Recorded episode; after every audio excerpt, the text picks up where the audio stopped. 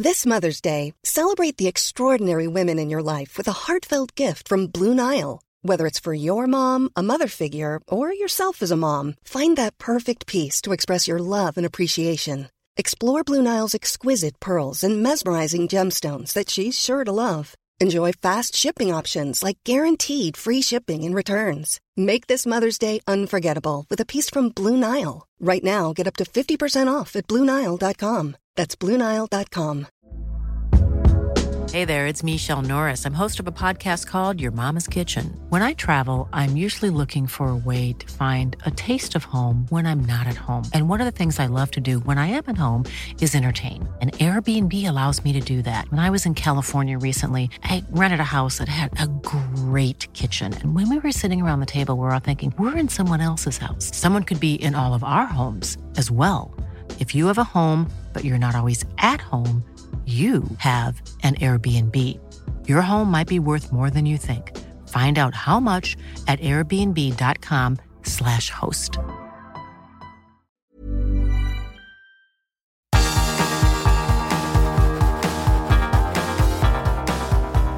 Universo Premier, tu podcast de la Premier League. Hola, ¿qué tal? Bienvenidos a Universo Premier Masterclass. Les saluda Álvaro Romeo. Hoy vamos a analizar el derby de Manchester. El Manchester United 0, Manchester City 0. Va a ser más interesante el análisis, se lo prometo, que el partido que acabamos de ver, ¿verdad, José Cueto? Cualquier cosa podría ser más interesante que, que el partido que acabamos de ver del Manchester United entre el Manchester City, que en fin eh, deja bastantes más preguntas que respuestas al aire, como por ejemplo, así a bote pronto, si les dará a los dos para meterse en la próxima Liga de Campeones. Yo tengo muchas dudas.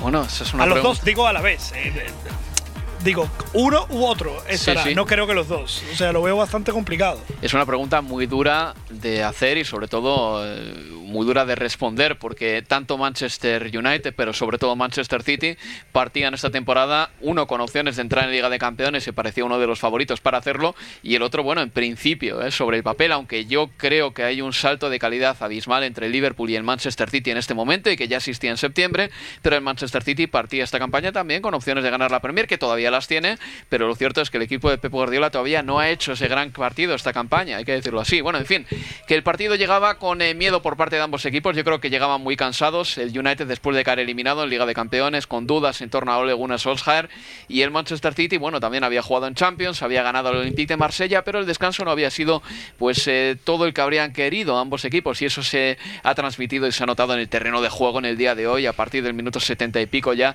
las piernas no daban para más, y en este partido se ha notado que ha falta de intensidad y que faltan todavía horas de entrenamiento eh, para que estos dos equipos lleguen a su mejor versión, José, porque lo hemos visto, por ejemplo, en acciones puntuales, como por ejemplo en las presiones que podía hacer el Manchester City o las que hacía el Manchester United. Una mala presión descoordinada eh, hacía sacar la pelota con una facilidad pasmosa e insultante al equipo que tenía la pelota en su poder, y esto no es aceptable. Es que el Liverpool o el Leicester o equipos que están ahí arriba hacen presiones muy superiores a las que han hecho hoy el City o el United. Sí, Chris, y quizá la descoordinación sobre todo se presionó más en el Manchester City porque obviamente presionaba un poco más arriba, pero luego se notaba que, que la segunda línea de la presión pues no llegaba, no estaba a la altura requerida para poder eh, hacer que esa presión fuera efectiva. El Manchester United eh, escogió por presionar un poco más en tres cuartos de cancha, en, de una presión, digamos, como diría, se diría en el fútbol eh, moderno, bloque medio, Sí. y ahí quizás se notó un poco menos la descoordinación, pero desde luego sí se notó la falta de ambición. Así que las dos presiones, una por falta de coordinación y la otra por falta de ambición, pues se puede decir que en ningún momento incomodaron eh, del todo la salida del balón de ninguno de los rivales ni propiciaron que recuperaron el balón, que recuperaran el balón en una zona donde fuera luego fácil crear peligro. Eh, no vamos a hablar mucho más de, la ausencia de aficionados, porque Manchester está ahora mismo en el eh, nivel ni- 3 de, de confinamiento y no puede haber aficionados en el terreno de juego en Manchester, ¿de acuerdo? Y bueno, es una pena, desde luego, es un derby de Manchester, nos gustaría ver gente en el terreno de juego, pero el periodismo también está empezando a ser un poquito pesado preguntando al entrenador siempre eh, qué, qué- qué diferente sería esto con aficionados, eh, qué pena que no estén aquí. Bueno, al final esas respuestas ya no aportan nada. Los entrenadores han dicho todo lo que tenían que decir, pero tú y yo sí que podemos decir esto, José. Este partido, este derby con gente, habría sido distinto porque la gente te calienta a veces el partido. Al empezar el encuentro, Fred se ha llevado un golpe de Kevin De Bruyne, involuntario por parte de De Bruyne, pero esa jugada ya en sí misma podía haber calentado este partido y haberle metido en una dimensión diferente, con un poquito más de picante, pero es que el partido ha transcurrido en un tono muy anodino en general. Sobre todo hay que decir que, bueno, si ya hubiera, si hubiera grada en los, en el estadio, lo que tú dices, un ambiente más caldeado, pero eso no quita que el partido hubiera seguido siendo igual de malo. ¿eh? O sea, tiene otra. Eh, podría haber tenido otra emoción, otro empuje, otro ambiente. Al final es un derby de Manchester, pero yo creo que con lo que hemos visto me cuesta mucho imaginar que estuviera cambiado simplemente porque hubiera grada, porque hubiera eh, personas en la grada. Sí, no, no, de, eso no, cabe, no me cabe ninguna duda, pero igual en un momento dado los jugadores se hubiesen sentido más responsabilizados en un momento dado para hacer algún tipo de cosa distinta, ¿no? Sobre todo el Manchester United, que, como tú bien dices, ha defendido con ese bloque medio, más bien retrasado, pues en un momento dado igual la afición del Trafford le habría pedido un poco más que atacase, ¿no? Como le pedían a Luis Van Gaal cuando era entrenador del Manchester United. Pero bueno, más allá de todo eso, dejamos atrás lo de los aficionados, no están en el campo, esperamos que vuelvan. Hoy el partido me ha demostrado que estos dos equipos tienen todavía un problema de fútbol. Si te parece, vamos a empezar por el local, por la cortesía, con el Manchester United. Es un conjunto que venía enfermo después de caer eliminado en la Liga de Campeones, necesitaba un resultado positivo. Este a Solskjaer le vale, medianamente. Y antes de meternos en materia con el Manchester United, que hay ciertas cosas que comentar y algunas variantes que son interesantes, vamos a escuchar a Solskjaer. ¿Por qué ha dicho esto después del partido? Dice Solskjaer que lo han hecho bien con el balón, que por eso ha puesto tantos centrocampistas en el terreno de juego, gente con buen pie para jugar la pelota cuando tuviesen la, el balón en su poder.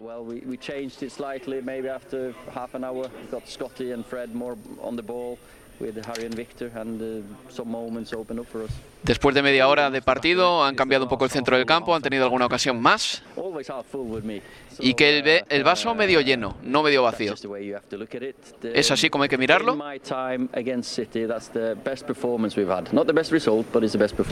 Dice Ole Gunnar Solskjaer, José, que pese a haber ganado ya al Manchester City tres veces como entrenador del Manchester United, esta es este ha sido el mejor partido que ha hecho su Manchester United contra el Manchester City. No sé, igual era un poco porque Solskjaer tenía las expectativas muy bajas respecto a su equipo. Igual es por eso que ha sacado hoy a cuatro centrocampistas, cuando el United normalmente juega con tres hombres arriba. Pero lo cierto es que el United, la verdad es que no ha aportado mucho en ataque, más allá de las acciones a balón parado, los corners en la primera parte, no se le recuerda en grandes ocasiones. Por volver un poco a lo de la tónica esa del vaso lleno medio vacío, yo creo que este Manchester United de Solskjaer, desde que ha llegado, ha estado sobre, sobre todo sostenido por la mirada del vaso medio lleno, teniendo en cuenta que es un equipo quizá mucho más de highlights, de conseguir grandes cosas dentro de sus posibilidades en momentos puntuales, clasificarse a la Liga de Campeones el, el año pasado, aunque la han echado ya pronto, hmm. esa eliminación con el PSG también del primer año de Solskjaer, esos partidos que le ha ganado al, al Manchester City, pero y así ha ido sobreviviendo, pero luego en el día a día es un equipo muy irregular, sobre todo irregular en el juego, en este caso, y un equipo que como estabas comentando Álvaro, no sé con qué elementos Solskjaer se defiende hoy para decir que ha sido su mejor partido contra el Manchester City. Puede ser quizás porque en el que haya sufrido menos, por así decirlo de alguna manera. Porque hay que, lo que comentábamos, ¿no? Ambos equipos, sin merecer eh, la victoria, quizás el Manchester United estuvo un poco más cómodo que el Manchester City, también porque tiene menos expectativa, menos exigencia que su rival. Me quedo con eh, varios nombres del Manchester United que me han gustado. Eh, uno, Aaron Wan-Bissaka. En la primera parte ha estado fatal en ataque, eh, ha pegado 12 centros, solo uno de ellos ha encontrado destinatario, pero en defensa ha estado muy bien, secando a Raheem Sterling o a Cancelo, aunque eso no era una tarea demasiado complicada. Dos, Harry Maguire, muy bien en los cortes, tapando a Raheem Sterling. Y tres, quizá Bruno Fernández, porque arriba ha sido el jugador que una vez el partido ha entrado en esa fase en la que el cansancio se había apoderado de todos los jugadores. Bruno Fernández, entre el minuto 85 y el 90, todavía ha tenido el arrojo y las ganas para pegar dos disparos desde fuera del área intentando marcar.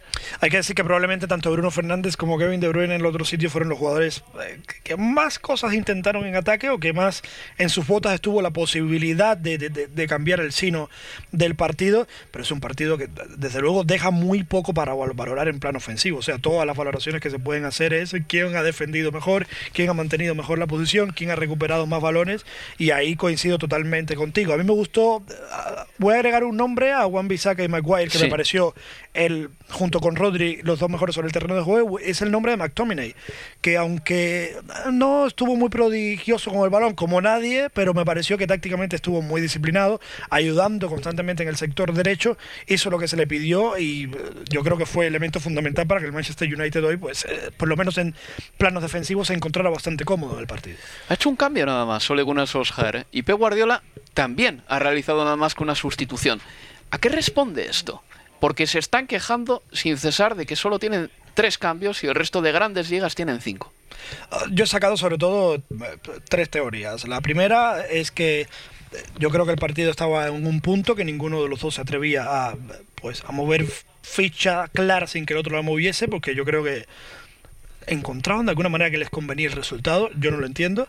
La segunda teoría es que en el caso de Guardiola, por ejemplo, yo creo que lo que tenía en el banquillo eh, eran cromos parecidos a, los que potencialmente podía cambiar, porque no creo que se, se, atreviese a tocar el centro del campo.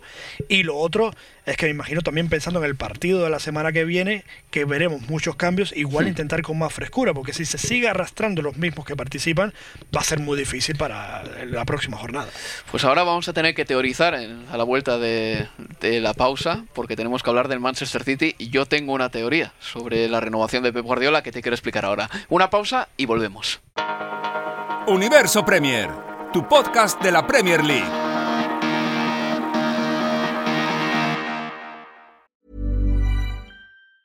Planning for your next trip? Elevate your travel style with Quince. Quince has all the jet setting essentials you'll want for your next getaway, like European linen, premium luggage options, buttery soft Italian leather bags, and so much more. And it's all priced at 50 to 80% less than similar brands. Plus, Quince only works with factories that use safe and ethical manufacturing practices. Pack your bags with high-quality essentials you'll be wearing for vacations to come with Quince. Go to quince.com/trip for free shipping and 365-day returns. Mom deserves the best, and there's no better place to shop for Mother's Day than Whole Foods Market. They're your destination for unbeatable savings, from premium gifts to show-stopping flowers and irresistible desserts. Start by saving 33% with Prime on all body care and candles. Then get a 15-stem bunch of tulips for just $9.99 each with Prime. Round out Mom's menu with festive rosé, irresistible berry chantilly cake, and more special treats. Come celebrate Mother's Day at Whole Foods Market.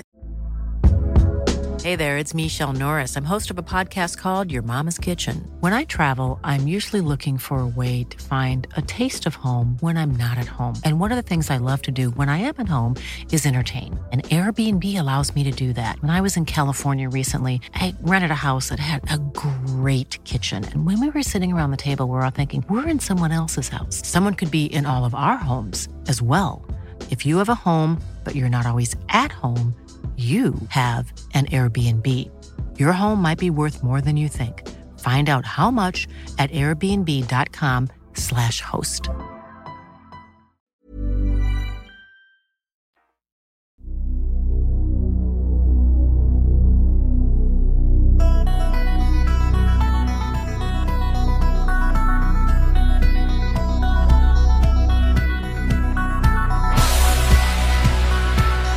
En Universo Premier. Continuamos en Universo Premier. Diría que este es el primer Universo Premier Masterclass que hacemos de un partido que concluye con 0-0. Era el derby de Manchester y ha habido ocasiones para el equipo del que nos toca hablar ahora, el Manchester City. Jugaba a domicilio el Manchester City. Eh, hay que decir cosas positivas de este equipo. ¿eh? El Manchester City está construyéndose eh, a partir de la defensa, o a partir de la defensa está encontrando, digamos que cierta confianza. Ya lleva seis partidos consecutivos dejando su puerta a cero entre todas las competiciones. Y esta temporada ha jugado 20 partidos ya y ha dejado su puerta a cero en 11 ocasiones. Son buenos datos, no cabe ninguna duda, José Cueto. Pero también en ataque al Manchester City se le está notando que le falta, sobre todo, frescura, imaginación, le falta ese caudal de juego que tenía antes. Y yo creo que el Manchester City tiene un problema de fútbol. Es verdad que hoy ha tenido ocasiones para ganar el partido. Marez ha tenido un mano a mano que lo ha amarrado. Y Kevin De Bruyne un par de remates, igual, un poco forzados ambos. Uno en la primera parte, otro en la segunda mitad que ha abortado bien la zaga del United. Seguramente para ganar el partido. Pero al final esos goles no han llegado y el Manchester City ha pasado año y pico de ser un equipo que anotaba un montón de goles, sin ir más lejos, hace no mucho, hace un año y dos meses se marcó 8 al Watford y ahora es un equipo que, eh, por lo que sea, tiene más problemas para marcar. Yo tenía, durante el partido te lo he dicho, un poco la teoría de que la ausencia de David Silva se nota porque entre líneas era el mejor jugador que tenían, el Kun Agüero es el mejor delantero que tienen, mejor que Gabriel y hoy no ha estado en el campo por un problema estomacal y bueno, al final ha ido perdiendo talento y el nuevo talento que han fichado o es muy joven o igual no va a tener nunca el nivel que dio Agüero o que dio el buen David Silva. Esa puede ser una posibilidad también. También es cierto que le conocen también mejor los rivales, mientras más hmm. años es un equipo entrenado por el mismo entrenador, pues le conocerán mejor, prepararán mejor los partidos, eso obviamente dificulta. Manchester City también le veo un problema muy eh, obvio, que es lo que decimos siempre la pescadilla que se muerde la cola, ¿no? O sea, tiene un problema para generar el fútbol, obviamente eso se traduce en pocas ocasiones, y al final que no se traduzca, que se traduzca en, en menos ocasiones, eh, lo principal es que no le permite al Manchester City encadenar ni siquiera una racha que le permita ganar en confianza. La confianza es importantísima en el fútbol y es un equipo que en esta temporada en Liga no ha conseguido enlazar más de tres, más de dos victorias consecutivas. Entonces, eso es un problema que se arrastra mucho porque cuando no tienes los resultados en el fútbol, no tienes confianza, haces las cosas con más duda y eso termina repercutiendo en el, en el desempeño de los equipos. Vamos a escuchar a Guardiola y después abundamos en eso de que solo lleva dos victorias seguidas y que no ha conseguido encadenar más triunfos consecutivos. Escuchamos a Pep. to take a look um, the last season how they beat us. Habla Pep Guardiola de por qué ha sacado esta alineación. Eh, hay que, dice que hay que mirar cómo les ganaron el año pasado, cómo les ganó el Manchester United. Dice que el United es bueno al contragolpe, que en el juego a balón parado también es un equipo muy fuerte. Y lo importante es que no ha recibido goles. Y dice que han tenido más oportunidades de media que el Manchester United en el día de hoy. Es un buen punto, dice Pep. Tenemos que ser un poco más eh, finos de cara a puerta, estar más finos de cara a puerta.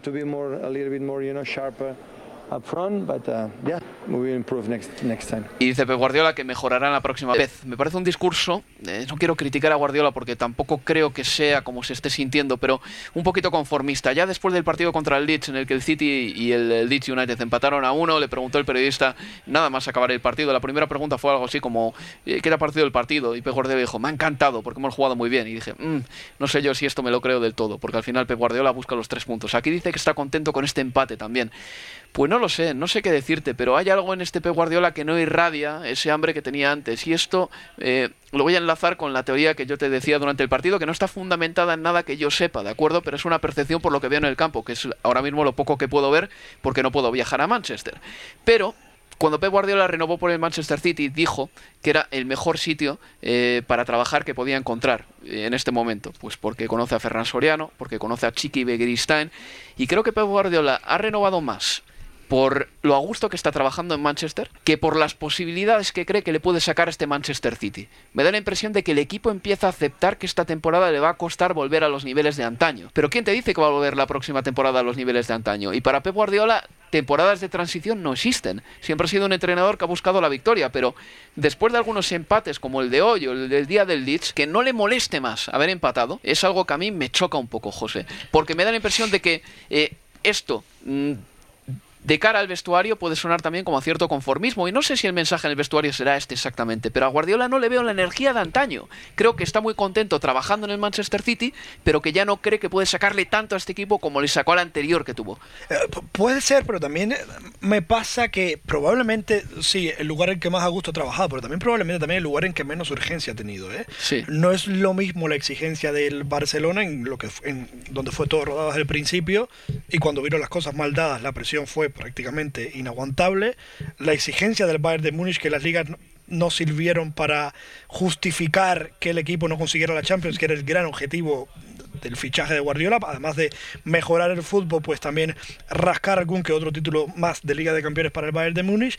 Yo creo que aquí tampoco tiene su urgencia. Y entonces mm. ahí es donde creo que puede jugar eso que estabas comentando, de que si se ve con pocas posibilidades, pues igual le pone menos nervioso, exactamente. Pero a mí también se me hace muy, muy extraño, y te decía sobre todo en el partido de hoy, que viendo lo que estaba ocurriendo en el Manchester City, cosas claras que se podían corregir por ejemplo, tocar el balón con más velocidad. Siempre daban dos, tres toques antes de pasar la pelota y no se le veía particularmente incisivo desde la banda Guardiola intentando corregir eso. O sea, que yo creo que juega un poco de todo y también no por comer es un año atípico, yo creo, también. En, general, en todo que yo creo que nos ha enrarecido a todos y yo creo que tampoco los entrenadores, futbolistas, por más eh, fácil que más fácil que el resto tengan la vida, yo creo que no son ajenos a eso y yo creo que todo un poco influye. No, yo, estoy de acuerdo contigo con eso que dices, José. Es verdad que es un año distinto. El Manchester City apenas, como United, ¿eh? apenas han tenido tiempo para entrenar y el United muy poco también, porque estuvo en Europa League estas semifinales y luego han estado en Liga de Campeones jugando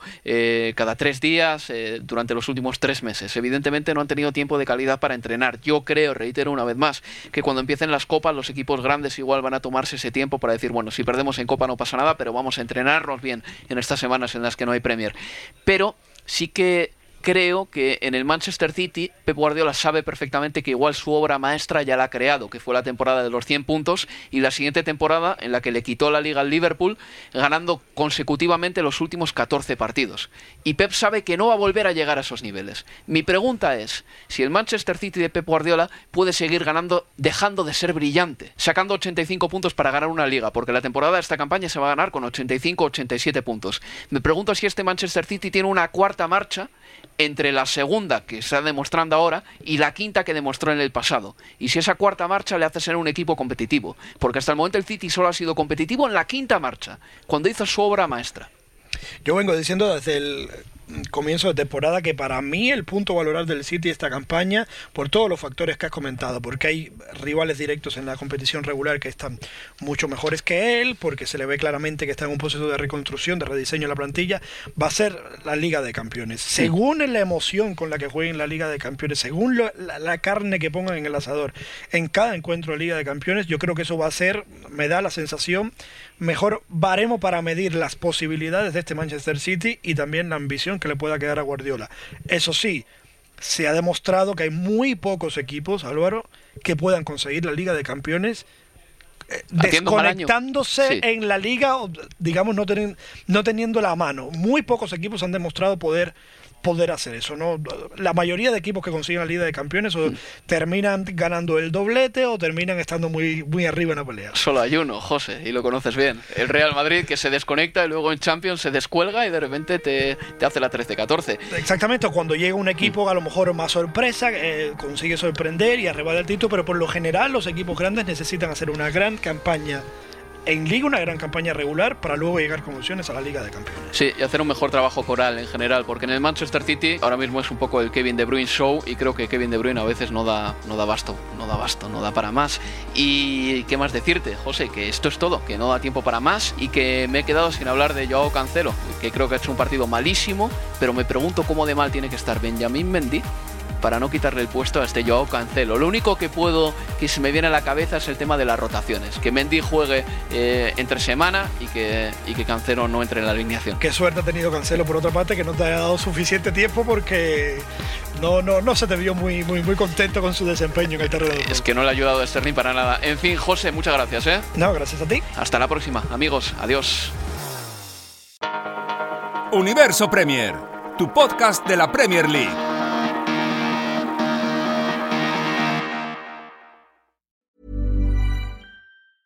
Normally, being a little extra can be a bit much, but when it comes to healthcare, it pays to be extra.